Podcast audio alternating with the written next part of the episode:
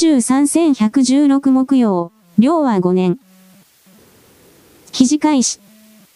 中国の地方都市高まる財政破綻リスク債務1800兆円の衝撃。不動産大手の久し大グループや、壁経営などが相次いで経営危機に陥り、不動産不況の波が押し寄せている中国。経済成長が失速する中で、さらに中国経済の長期低迷を招きかねない大きなリスクが隠されていました。1800兆円を超える地方政府の債務です。それにより、財政破綻のリスクを抱える地方都市がいくつもあることが、NHK の独自取材で見えてきました。NHK スペシャルシリーズ調査報道、新世紀ファイル1中国、経済失速の真実取材班。道路ができてもあまり車が通らないため、農地の代わりに使っている農家もいました。農家の人。ここはまだ道路が完成していないし、車もほとんど通らない。だから唐辛子を干しているんだ。道路ができることを期待するのはやめた。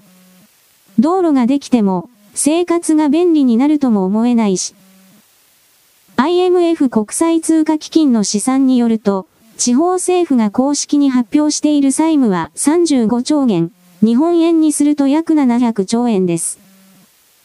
隠れ債務については56兆元、日本円で約1100兆円となり、合計1800兆円にも上っています。ローガン・ライト氏は、最悪のシナリオも想定する必要があると、警告を鳴らします。実際には、一部で支払いの遅延が起きています。もし、債務不履行に陥る可能性が出てくると、債券の信用は一気に落ちてしまうでしょう。NHK 1115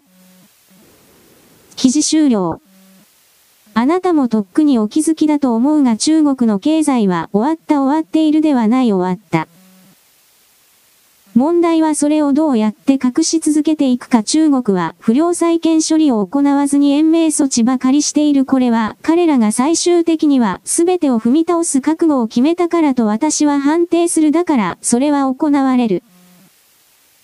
中国のそれは借金は一切返さないしかし中国が外国に輸出したような売上金はよこせという最悪なものになる全てをやめるのではなく金だけよこせしかし一切払わないというものになる。そういうことを踏まえてこれからの世界の混乱はあなたは予測しなくてはいけない中国はそれでも自分たちはいけると思っている。その前段階として石油の代金支払い決済を人民元にしてくれという下工作を今でも徹底的にやっているがこれが間に合うとは思えない。だからそれよりも先に鎖国地域の形成から行うだろう鎖国地域の形成を行うためにしなくてはいけないのは敵対国家勢力というものを設定することだ。つまり米国帝国に包囲されていじめられてる側は一致団結しなくてはいけないといった形で中国はまず簡単に中東地域にしがみつくということをやる。それらの動きに対して世界のすべての人々が賛同するか、どうか私は今の段階ではわからない落ち目の中国に付き合ってすることがあるとは思えないからだ。金の切れ目が円の切れ目ということ私は何年も前から言っていたがこれはもう現実化した。あとは中国の個々の工作力がどれだけの効果を示していくのかになるけれどそれはおそらくそんなにうまくいかないだろうなと見ている金がなければ工作もできないからだ。記事開始。台湾有事に備えて、内閣参事官が佐賀県に避難住民の受け入れ協力を要請。中国が台湾に侵攻する、台湾有事などに備えて内閣参事官が14日、佐賀県を訪れ、沖縄県から避難する住民などの受け入れについて協力を要請しました。沖縄からの約12万人の避難住民の受け入れ先を確保へ。新谷京市内閣参事官は14日午後、佐賀県庁を訪れ、危機管理などを担当する政策部長らと会談しました。台湾をめぐっては中国が軍事的な圧力を強めていて、政府は台湾有事などの際に、沖縄県の先島諸島から避難する住民や観光客、およそ12万人の受け入れについて九州7県と山口県に協力を呼びかけています。関係構築を進めたい自治体に要請。会談の中で住民の輸送手段や滞在施設の確保などについて検討を進めるよう要請したということです。新谷京市内拡散時間、県だけでなく市町村と協力しながら出ないと住民の受け入れはできませんので、県と市町村との協力関係の構築を今後進めていただきたいということをお願いさせていただいた避難者の受け入れについて政府は初期段階の計画を来年度中にまとめたいと説明しています。ヤフー。1114記事終了。来年度中にまとめたいという言葉はつまり日本は2024年においては中国が台湾侵略をする可能性は低いだろうと見ているこれを表す。2024年に台湾が国民党政権になっていた場合台湾は自国の軍隊を持ったまま行政制度通貨何もかも中国本国に合わせるといった事実上新しい章になる建前上は、台湾は独立国的な存在だと世界に対してアピールするが、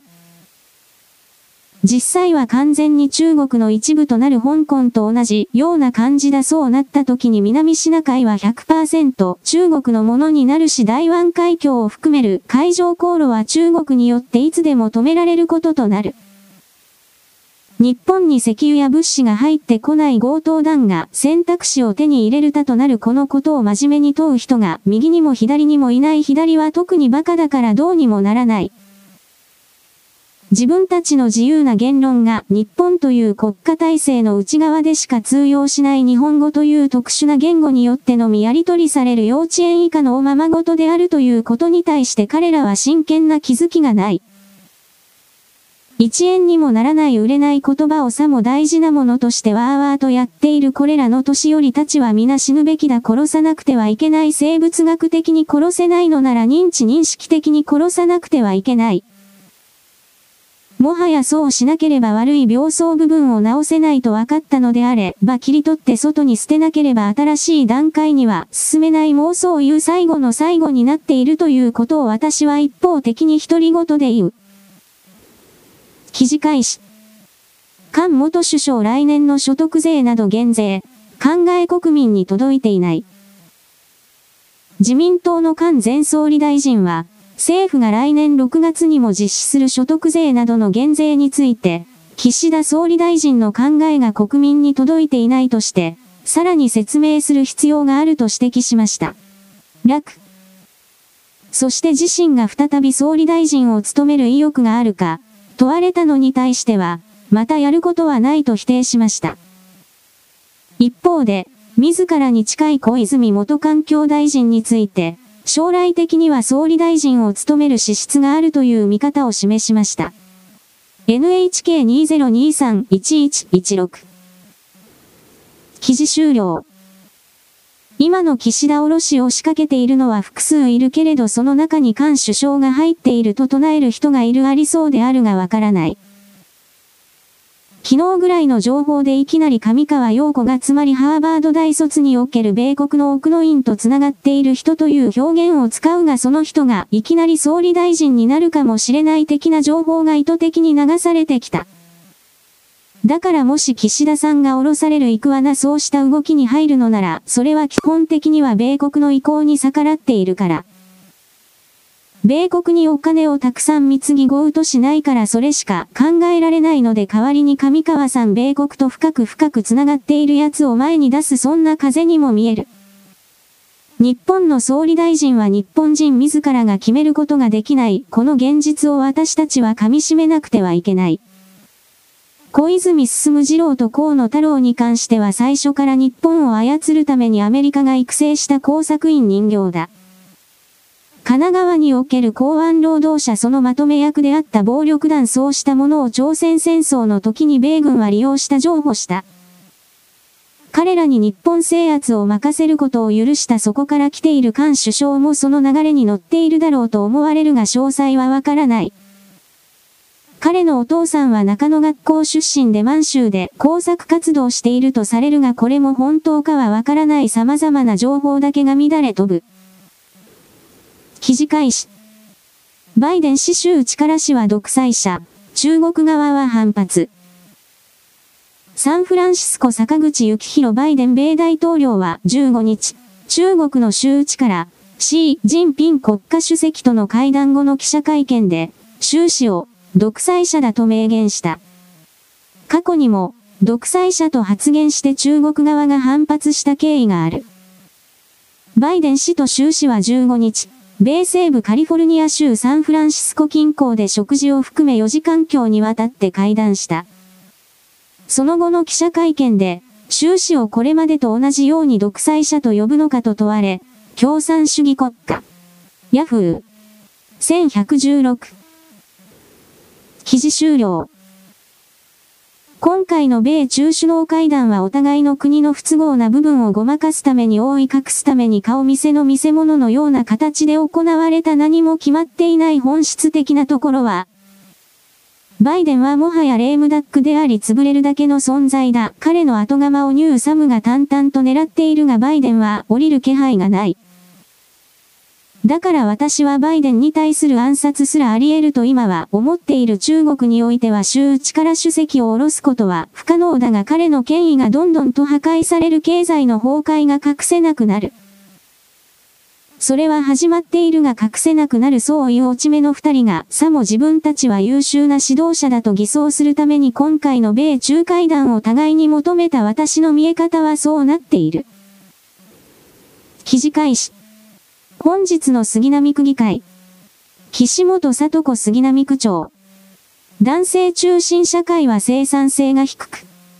と発言。それゆえ杉並区の女性管理職を増やしていきたいと。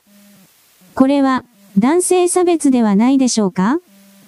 ひどすぎて、議場で答弁を聞きながら怒りで震えてしまいました。ダッシュ小林由美政党無所属杉並区議会議員。アットマークユーミ小部屋市ノベンバー16カンマ2023。記事終了。自分のことを革新だとかリベラルだとか言っているような特に女性のキャラクターというのは男性に対して自分はひどい目に遭わされた同胞の女性はひどい目に遭わされているという架空の設定で世界を語るし、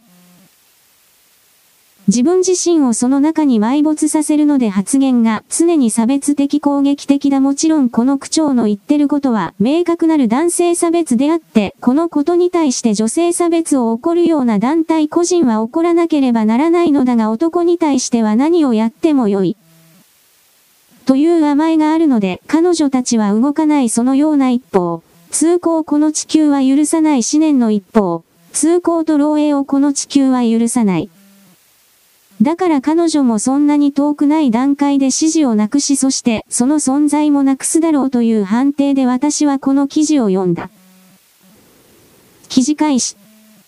アングル欧州 EV 市場は、篠谷へ、性能、価格で新モデル待ちに。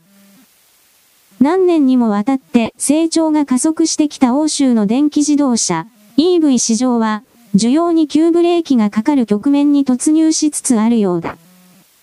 消費者は2、3年後に、より性能が良く安価なモデルが登場するのを待つ体制に入っている。今年1、9月の欧州における完全電動車の販売は、前年同期比で47%増えた。しかし、テスラ、PSLA、オーヤフォルクスワーゲン、フォルクスワーゲン、VOWGP、DE、メルセデス・ベンツ、MBGN、DE などの各メーカーは喜ぶどころか、いずれも浮かない表情を見せる。彼らが警戒しているのは、高金利や熱気に欠ける市場が顧客を遠ざけている現状だ。実際、フォルクスワーゲンの受注高は昨年の半分ほどに過ぎない。ドイツやイタリアの販売店、または国際的なデータ分析企業4社による調査によると、需要の鈍化は経済的な不確実性だけでは説明できないという。そこには、消費者が今の EV は自分たちが求めている安全性や走行距離、価格の条件を果たして満たしているか、疑問を持っているという問題がある。リューターズ。1116。記事終了。日本よりもはるかに冬の寒さが厳しい欧州において電気自動車を進める内燃機関を捨てるという選択肢を国民の多くに無理やり押し付けている自動車金を政治家たちというものは逮捕して死刑にしなくてはいけない。彼らは人々の幸せを実現するために議員になっているのであって、自分たちの利権や野望を実現するためにその座にいるのではない。多くの人々は気づいた補助金なしでは電気自動車は買えない高い代物だとそして買って1年もしたら性能の半分も出なくなると気づいた。それでも電気自動車を買えというのはこれは奴隷主が奴隷に対して命令しているのと同じ構造だ。これからの人類は支配するものもされるものも両方消える。その側に立っているものは全て死ぬ。明確になっていくのは今から4、5年後だそうしたことを踏まえてこの現時点での人間の動きを新たな視点で観察していただきたい。記事開始。秋田県と四国4県の合同物産展が15日、東京都内で開かれた。注目を集めたのは秋田県の佐竹隆久知事から、貧乏臭いと酷評された愛媛特産の揚げかまぼこ、じゃ古典。秋田のきりたんぽ、だまこ鍋などが入った5件の特産品詰め合わせ、仲良しセットは50個が即完売した。佐竹知事は10月23日、秋田市での会議で、じゃ古典は貧乏臭いなどと発言。その後、4件の知事宛にお詫びの書簡を送ったところ、5件での物産展の開催を提案されたという。中落。中村知事から、あまり気にしないでくださいと肩を叩かれた佐竹知事は、地元の居酒屋では、注文していないじゃ古典が出されるようになり、泣き笑いですと述べた。ようみゆり。1116。記事終了。私はこの二人の知事が実は仲良しであって打ち合わせの通りプロレスを演じて見せて悪口を言ってただでこの弱点を含める何もかも宣伝してもらってそして今に至っているのではないかと疑う。あなたはボンクラだから何事もすぐ信じる馬鹿だからそうした考え方を今まで一切持ってこなかった。ただで宣伝してもらえるために台本を組めば、それをやってもらえるならこうした長たちはそれをやるのだその観点を持っていただきたい。記事開始。アジに寄生したアニサキスをパルス電流で、窓かやする技術、熊本大学がクラファン実施、サバ、鮭、サンマにも。加熱も冷凍もせず、魚介類に潜む寄生虫のアニサキスを、窓かやするそんな技術を開発した熊本大学と福岡市の水産会社が、早期の社会実装を目指してクラウドファンディングを始めた。熊本大学産業ナノマテリアル研究所の浪平隆男准教授と水産会社のジャパンシーフーズ、福岡県福岡市が開発したのは、魚の切り身に瞬間的に大電力を流してアニサキスを感電死させるパルス殺虫技術。短時間のため、切り身へのダメージを最小化でき、温度が上がらないため、鮮度も落ちないという。一般的に、電気エネルギーを食品に与えるというと電子レンジを思い浮かべられ、食品が加熱されることを想像されますが、パルスパワーの持つ特徴がお刺身をほぼ加熱することなくアニサキスの無害化を可能としました。これまでに、アジに潜むアニサキスを無害化できるパルスパワーの条件が明らかになりました。プロジェクトページより。現在はアジのフィーレ、半身のみに対応した装置になっているが、集めた支援金でサバや鮭、サンマなどにも適した技術条件を見つけ出す考え。新技術の水平展開で適用範囲を広げ、食中毒を減らすことが生殖文化を守る手段になるとしている。糸メディア。1116記事終了この技術は本当に素晴らしいので、ぜひともクラウドファンディングは成功してそして色々な他の魚にも適用できるように実現化されることを私は強く望む。このことによって今まで庶民が食べることのできなかった種類の魚の刺身が食べることが可能になるそれは日本の食文化を大きく広げることとなるだろう。可能性の選択肢が増えるということは人間の喜びの追求において幸せの追求において何よりも大事なことだからだ。記事開始。コラムかつてマーベル最大の強みだったものは今、MCU を縛る呪いになっている。マーベル・シネマティック・ユニバースの現状。MCU の未来が変革に直面しているかもしれない。バラエティの報道によると、かつて他の追随を許さない勢いだったシリーズの背景で、大きな混乱が起こっていたようだ。ジョナサン・メジャースの法的トラブルのために、メインヴィランを征服者カーンからドクター・ドゥームに置き換えることが検討され、マハーシャラ・アリ出演のリブート版、ブレイドは困難続きの末にさらなる変更が加えられるなど、記事が伝える内容は様々だ。しかし最も驚きなのは、スタジオ幹部がフランチャイズの立て直しとして、アベンジャーズのオリジナルメンバー復活を検討していると報じられたことだろう。オリジナルのチームの復活が、インフィニティ・サーガの完結からこれほど早い段階で検討されたということからも、最近の MCU は工業的にも批評的にも大きな痛手を受けているのがわかる。アベンジャーズやガーディアンズ・オブ・ギャラクシーのように、もともとは最も有名とは言えなかったキャラクターをスターにするといった、かつてのマーベルの勝利の法則は、シャン、チーやエターナルズなどの新キャラクターたちが人気を博すとまではいかなかったことから、むしろ今や弱みとなっているのだ。アイン。1116。記事終了。どのような新しいキャラクターを出してきてもやっていることは男同士でキスをしたり性行為まがいをしたり男同士で愛しているよと言って見せたりそんなことばかりをやっているのは今のマーベルだ誰が見るんだそんなもの。新しいキャラクターにしたから人気がなくなったということではないポリコレをやめれば即座に問題は解決するだからそれをやめないのだからどうにもならない。物事の根本を見るときに一番ダメなところを見ないでスポンサーに忖度して2番目3番目のところを理由にするというのは失敗の原因の最たるものだマーベルはこれからも浮上することはないだろう。記事開始。デザフェス販売のマフィン3000個が回収対象、圧労症、重圧死な健康被害、死亡原因になる可能性。都内で開催されていたアートイベント、デザインフェスタ、通称デザフェスに出店していた焼き菓子店、東京都目黒区が販売したマフィンが、納豆みたいな匂いがするなどと購入者から指摘を受けていた問題で、厚労省は販売されたマフィン約3000個について、健康への被害が最も高い、クラス、クラス1のリコール対象とした。厚労省が公開している情報によると、食品衛生法違反の恐れがあるという。腹痛、下痢、嘔吐が発生。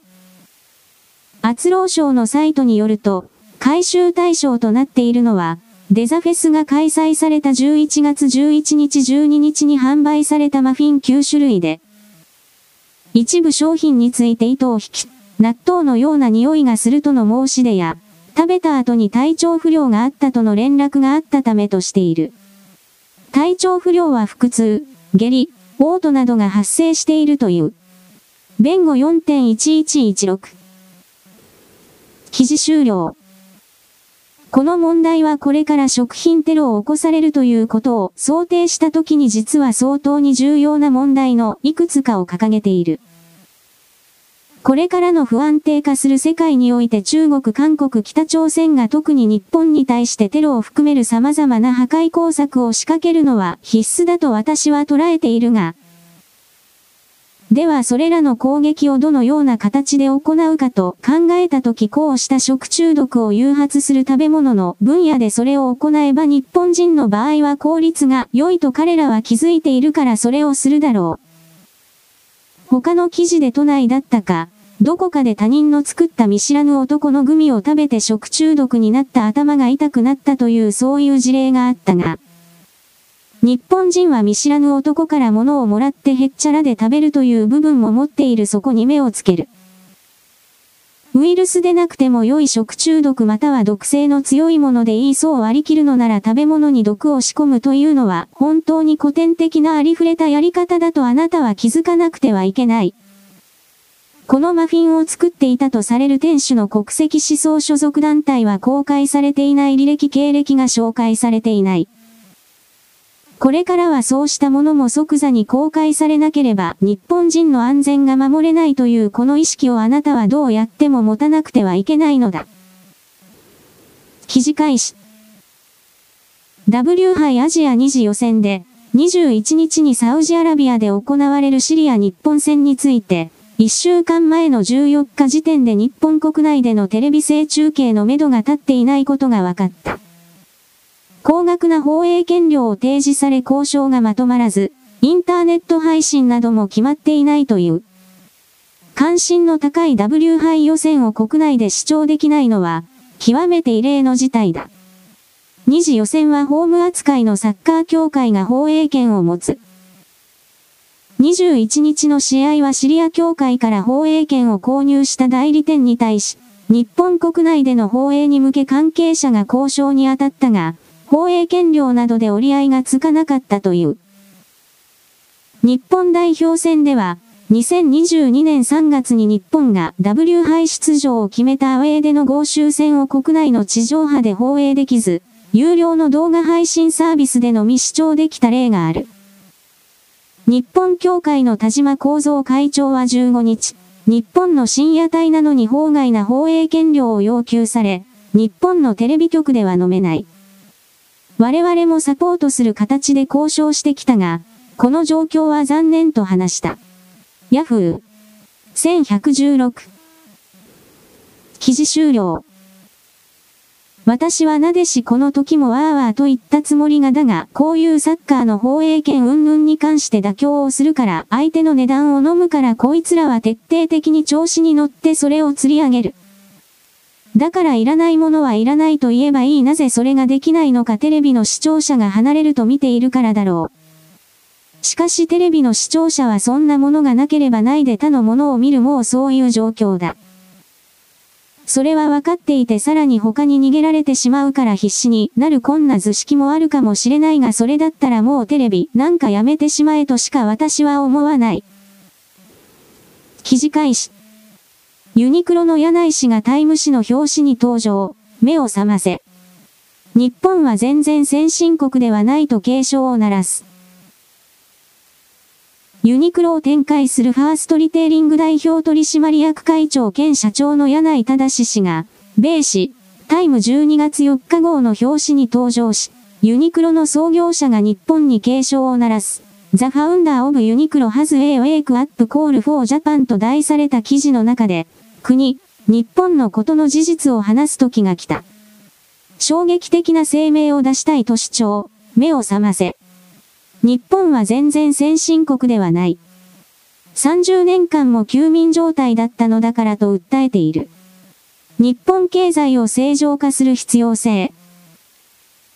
タイム氏は、日本経済は、製造業への不健全な執着、労働者が企業の肥大化に条件付けられていること、そして税収ではなく急増する借金で賄われている予算のために崖っぷちにあるとし。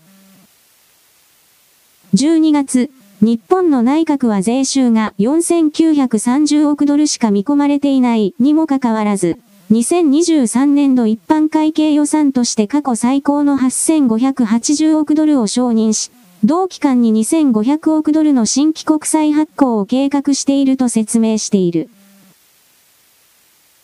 また、日本の財政赤字問題や賃金が上昇していない状況、低い生産性についても、日本の公的債務はすでに GDP の264%に達して世界最高となっている。1990年から2019年にかけて、名目賃金、インフレ調整なしは米国の145%と比べて4%しか上昇していない。生産性は G7 の中で最下位で低迷していると言及。北京や上海では、日本の同じ役職と比べた場合、2倍、3倍の報酬をもらっている、日本経済を正常化する必要があるとの柳井氏の発言を紹介している。ヤフー。1116。記事終了。実際の政権運営に関わらず政策を提言せず作らず実行せずそういう楽ちになるところに至っている柳井さんは、もちろんユニクロの抱える様々な問題点奴隷労働を含める様々な問題点に関して言及することはない。人のことなら何でも悪く言えるしそのことによって自分という座標を持ち上げることができる。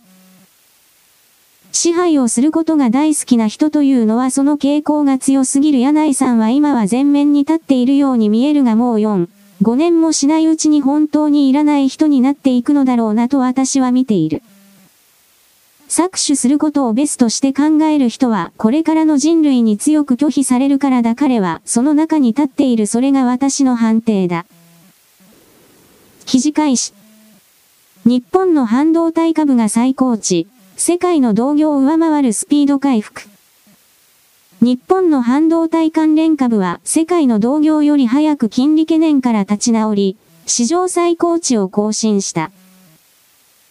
米国の物価指標が米連邦準備制度理事会、FRB の利上げ終了期待に拍車をかけたことで、ファクトセット日本半導体指数は15日に4.5%上昇し過去最高を更新した。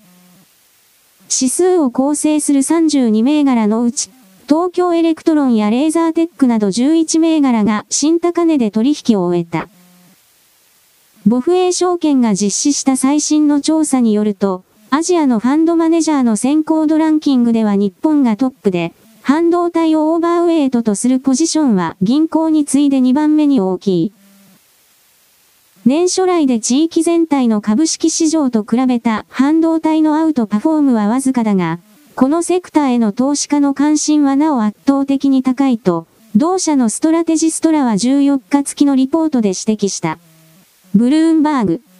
1116。記事終了。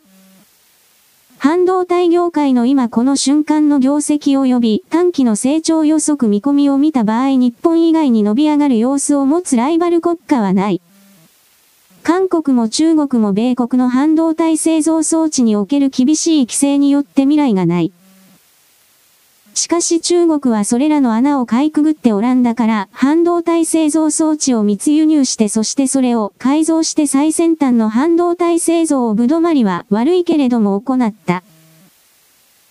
それは分かっているがしかし大きく投資をするような案件にはなっていない半導体の世界は1秒経ったら背景が軽いと変わる今この瞬間の日本の好調な動きも明日にはいきなり変わっているかもしれない。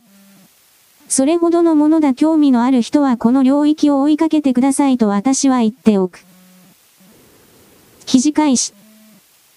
波紋が広がっているのは、ヒルトン YouTube チャンネルに10月24日、投稿された動画、止まるところで、旅は変わる。予定でいっぱいの休暇編。薄暗い旅館で狼が、次にご入浴は5時から23時までになりますと早口でルールを説明し始め、矢継ぎ早に、ご夕食は18時にお部屋にお持ちいたしますので、必ず21時までに食べ終えてくださいませ。朝食は7時から10時まで、ラストオーダーは9時半。8時頃は大変混み合います。チェックアウトは朝10時間間とまくしたて、若いカップルの旅行客が不安そうに見つめ合う。そんな旅館の動画に、せっかくの休みなのに、全くゆっくりできないとき、カンマとナレーションが挿入され、ヒルトン系列ホテルのコンラッドホテルの映像に切り替わる。コンラッドホテルで夜景を見つめるカップルに対し、ホテルマンが、ごゆっくりされるなら、ディナーの時間をずらしますよと提案する。グラスを傾け、ゆったりディナーを楽しむカップルの様子に、止まるところで、旅は変わるとナレーションが挿入され、PR 動画は終わる。この PR 動画に対し、ヒルトンみたいなホテルでも温泉旅館をディスらないとやっていけないのかな。毎週のように旅館に泊まるけど、こんなまくし立てる言い方されませんし、こんな怖い言い方されませんよと SNS 上では批判の声が相次いだ。また、旅館を薄暗くし、お上がルールをまくし立てる動画の演出に対し、宿泊客が旅館の時は貧乏臭い服で、ヒルトンの時はドレッシーにしているのが気になった。朝食の時間に制約あるのはホテルも同じと印象操作を難じる声も出た。また、京都の旅館の公式アカウントなども X、旧ツイッターで反応し、ヒルトンの動画がひどいと旅館協会で話題。旅館を馬鹿にしています。旅館の悪いところを集めれば確かにそうかもしれません。だけどホテル、旅館それぞれに特徴があってどちらを選ぶかはその時の旅の目的によります。天下のヒルトンが相手を貶めてやることか。と疑問を投げかけています。ヤフー。1116。記事終了。ホテル業界は民泊と言われているものが当たり前になってから相当に苦境を苦しんでいる。民泊をやってるものの、ほとんどは中国人だ日本にやってくる外国人中国人は、この中国人経営の民泊に泊まってホテルには泊まらない。だから本来ホテル業界に落ちるべきお金がどんどんと中国人たちに吸い上げられて中国に送金されている。こうした動きを民宿業界を徹底的に過去の日本の民宿業界を徹底的に締め上げて潰した日本の観光庁そして創価学会公明党が中国人にだけは門戸を開いている。そうしたことの不公平がこのヒルトンホテルのくだらない動きに帰結直結しているのだと私は指摘しておく。記事開始。映画監督の北野武76が15日、東京日本外国特派員協会で映画、首、23日公開について記者会見を行った。上の世代は漫才、海外は映画、アートで知っている。様々な作品の中で特に印象に残っている？との質問を受けると、北野は、はじめまして、ジャニー北野川です。笑みとジョークを交えて挨拶。漫才というのは、日本のスタンダップコメディというか、漫才という、アボットとコステロとか、そういう感じのお笑いが日本では普通なんですけど、漫才は一番芸能の世界で入りやすかったというのがあってと振り返った。その上で、今思えば、漫才というのは、ものすごく体力がいって、若くないとできない。40ちょっとで、頭が追いつかないというか、体力がないのが分かって。ちょっと映画でもやってみようかなと思って、いろんなものに手を出すんですけど。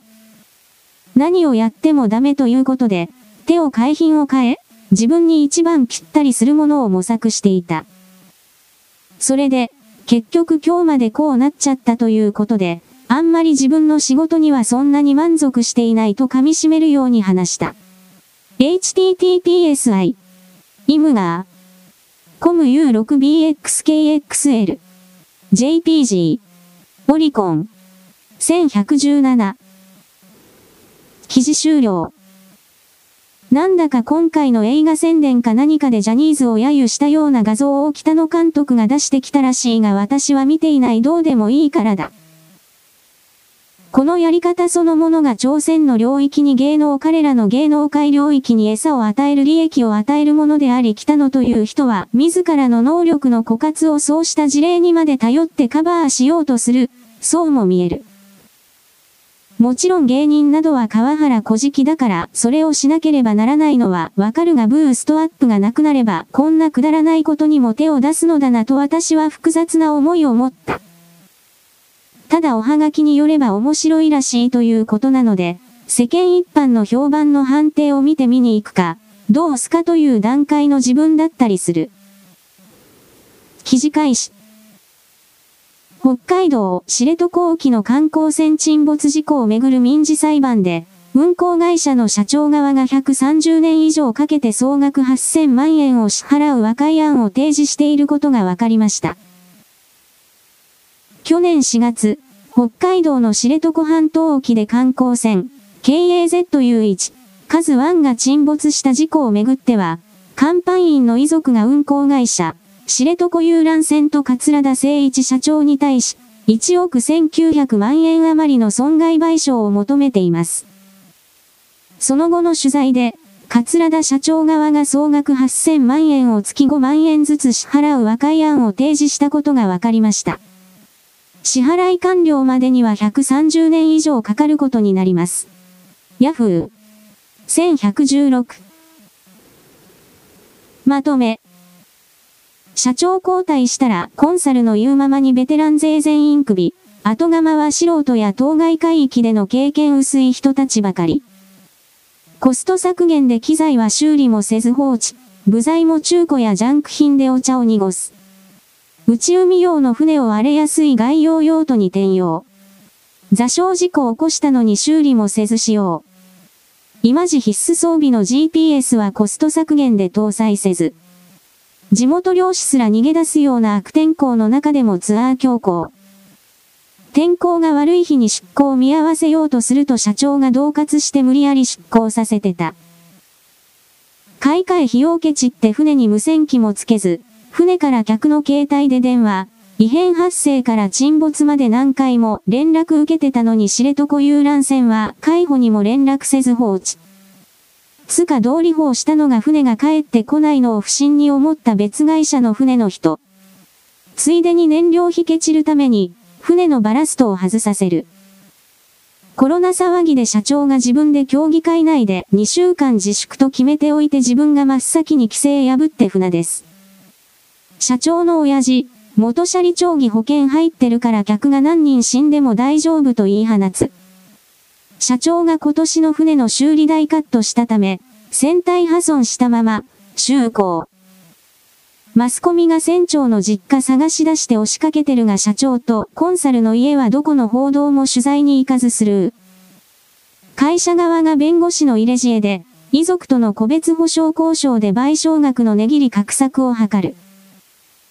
船舶免許3年以上の実務経験が必要な運航管理者を無免許の社長が、わしが免許持ち屋と虚偽で国土交通省に届け出る。社長が4年の戦場実務経験ありと虚偽の申請。違法のアマチュア無線で通信が状態化。改造で隔壁に穴開けてて、エンジン区画に海水そのまま素通り。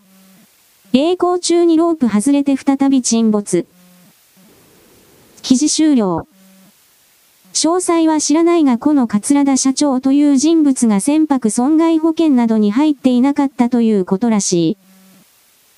本人はこの保険に入っていなかったのでお金を支払いようがないしかし130年間もこの男は生きているわけがないしこの会社が残っているわけがない。つまり最初から払う気など全くないということだ。そしてこのまとめを見ればわかるようにこの人物は主戦度さらにそれを攻撃通り越した犬畜生ガキのような人物だとわかる。もちろんこれらの情報は尖った情報ばかり集めているから、すべてが事実だとは言い切れないかもしれないが大体は当たっているだろう。こういう人間の器の持ってはいるが中身がとても人間とは思えない別のシステムが人工的に作られた魂とでも言えるものが入ってる存在がこの地球上には日本にはたくさんいる。そうしたものに対して拒否反応を示しているのが今の地球だという言い方をしておく。記事開始。図書館の本、40冊破られる、高松市中央。ミステリー小説、結末読めず。高松市中央図書館で蔵書が昨年春以降、ページを大量に破り取られる被害が相次いでいることが同館への取材で分かった。今年10月までに文館の河原町サテライトも含めて少なくとも40冊の被害が確認され、週には100ページ帳が破られている本もあった。同一人物による悪質ないたずらの可能性があり、同館は県警に器物損壊容疑で被害届を出すことを検討している。津田形成。警告や巡回強化、被害届検討も。日本図書館協会によると、各地の図書館で蔵書のページの一部が破れていたり、汚れていたりすることはあるが、大量の被害が相次ぐのは異例という。中央図書館で被害が確認されたのは、宮部みゆきさんや東野圭吾さん、港かなえさんら人気作家の小説の単行本や文庫本。多くが冒頭や巻末の十数巻間数十ページが破られ、ミステリー小説の結末が読めなくなったケースもあった。桐野夏夫さんの論理ネスでは全体426ページの3割にあたる144ページが破られていたほか、恩田陸さんのミツバチと遠来でも全体の2割のページがなくなっていた。昨春以降、貸し出し時に気づいた利用者からの申告や蔵書の整理中に発覚。今春には2ヶ月前から利用できるようになったばかりの本の被害も見つかった。読売。1116。記事終了。中国韓国関連資料で彼らの都合の悪いこと実情報がたくさん列挙している過去の文献が盗まれたり破られたりということは今でも起きている。私は今回の記事はそれに該当する何かかと思ったが破られていたものがミステリー作家関係どうでも良いものばかりだったのでこれはおそらくは限界知能の持ち主たちかなどと思ったが、中間を含める外国人の可能性も否定はできない日本語を習得するために何かの日本語文献を必要としただとか、理由はどれだけでも考えることは可能だ。そしてこうした動きが頻発すると図書館現我という領域は電子図書つまり個人が物理的に破壊できないような状況に嫌でも移動することになっていく。その状況設定が儲かるという人々がこれを仕掛けたかもしれないまだ何も分かっていないしかしろくでもないとしか言いようがない。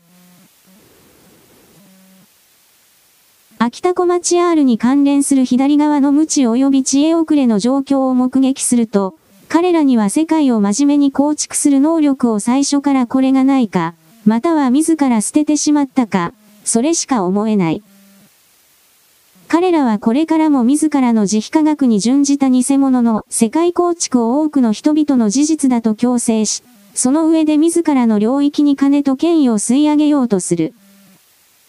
この動きに福島みずほなどが自分の投資戦が確か今月中に予定されていたと思うが、それらの宣伝目的のために頻繁に現地入りする。放射線照射による突然変異発生からの育種。そしてそこから戻していくしという概念の一連を全く理解していない人々が、ただ危険危険と感情的に騒ぐ。これがどれほど、特に東北地域の食料確保及び現金の確保の邪魔をしているのか、だ。彼らは多くの人々の幸せを求めないし守らない。あるのは自らのエゴの実現か、そしてそれを他人の金と労働力と時間を使わせて実現させようと動く。どこに行っても左はこうだ。もっとも、右も最近は相当に頭が悪い人が増えたとは思うが。記事ここから、1117。福島みずほ、参議院議員、社民党党首。消費者の権利を守りたい。リーダーズアディットコンテキスト。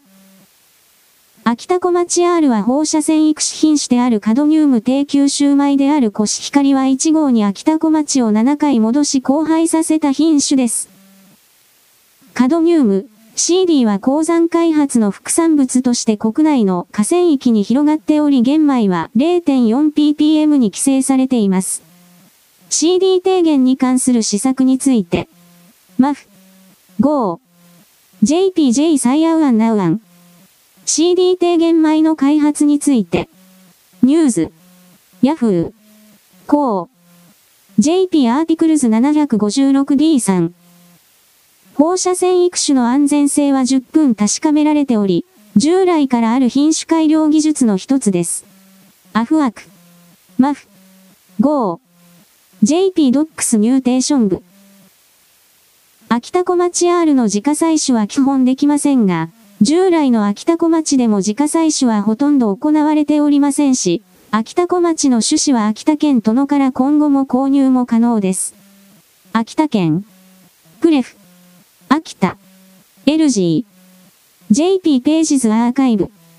プレフ、秋田、LG、JP ページズアーカイブ、リーダーズアディットコンテキスト。秋田小町 R には何の問題もありません。秋田小町 R は育種の最初の段階で一度だけ放射線を照射して突然変異を起こさせたコシヒカリは1号と秋田小町を交配し、その後7回戻し交配、オリジナルの秋田小町との交配を行ってできた品種です。その結果、原種よりも有害なカドニウムを含有しにくい新しい品種として登録されました。したがって、秋田小町 R に放射線が残っていることはなく、また有害物質も含まれません。プレフ、秋田、LG、JP pages archive。なお、放射線育種については以下のページも参照してください。 affrc、maff、go、JP docs mutation 部。ストー元気。2025年までに秋田県は、秋田小町を放射線育種米、秋田小町 R に全量転換します。何が問題点なのか勉強会に参加中。カドミウム汚染対策だとしても、秋田小町 R を今後、子供たちに何十年も食べさせて良いのか安全性に疑問を抱いている人は少なくありません。リーダーズアディットコンテキスト。発信者は秋田小町 R に何らかの問題があることを示唆する文章を書いていますが、そのような事実はありません。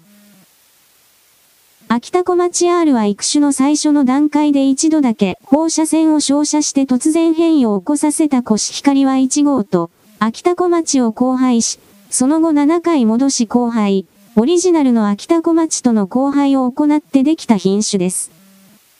その結果、原種よりも有害なカドニウムを含有しにくい新しい品種として登録されました。したがって、秋田小町 R に放射線が残っていることはなく、また有害物質も含まれません。 pref、秋田、 LG、JP pages archive。なお、放射線育種については以下のページも参照してください。 affrc、maff、go、JP docs mutation 部。ミノリンファーム。秋田県で秋田小町を栽培しています。最近、私の元に2日に1通ほど。秋田小町 R を作らないでください。って DM が定期的に届きます。風評被害がひどくなりそうとは思って。いましたが、私の元まで DM が来るとは思っていなかったので驚いています。私から言えることは、秋田小町 R を食べたくないと、いう気持ちもわかります。気にする人は他のものを、買えば良いだけの話のような気がします。日本の農業について考えていただけるのは、嬉しいですが、もう少し熟読してから、いろいろ発言してほしいです。売れ行きどうですかって。ニュースで等級落ちが何回も報道されて、購買意欲下げられた多数秋田小町 R の件で、早とちりさんたちの先行不買運動と誤情報の拡散。今年は本当に秋田小町売れないって、何品種も作ってる農家さんも言ってた。うち、秋田小町一本大打撃。メルカリも送料手数料が高いし。記事ここまで。食料生産に何も関わらず、ただ金を出せば全てが手に入って当然という、自分が傲慢の状態にあるのだということにすら気づていない人々が、人権だとか格差是正だとかの綺麗事を前に押し出して、自分たちのその金をよこせと、お前の持っているものをよこせと言い募る。偽物の罪の意識を貼り付けて、相手自ら差し出させようとする。それらの一連の心の動きを醜いと思えない存在人物は、基本的にこれからの世界の流れで消えていく座標だと私は判定する。お前たちが決めることじゃない。終了。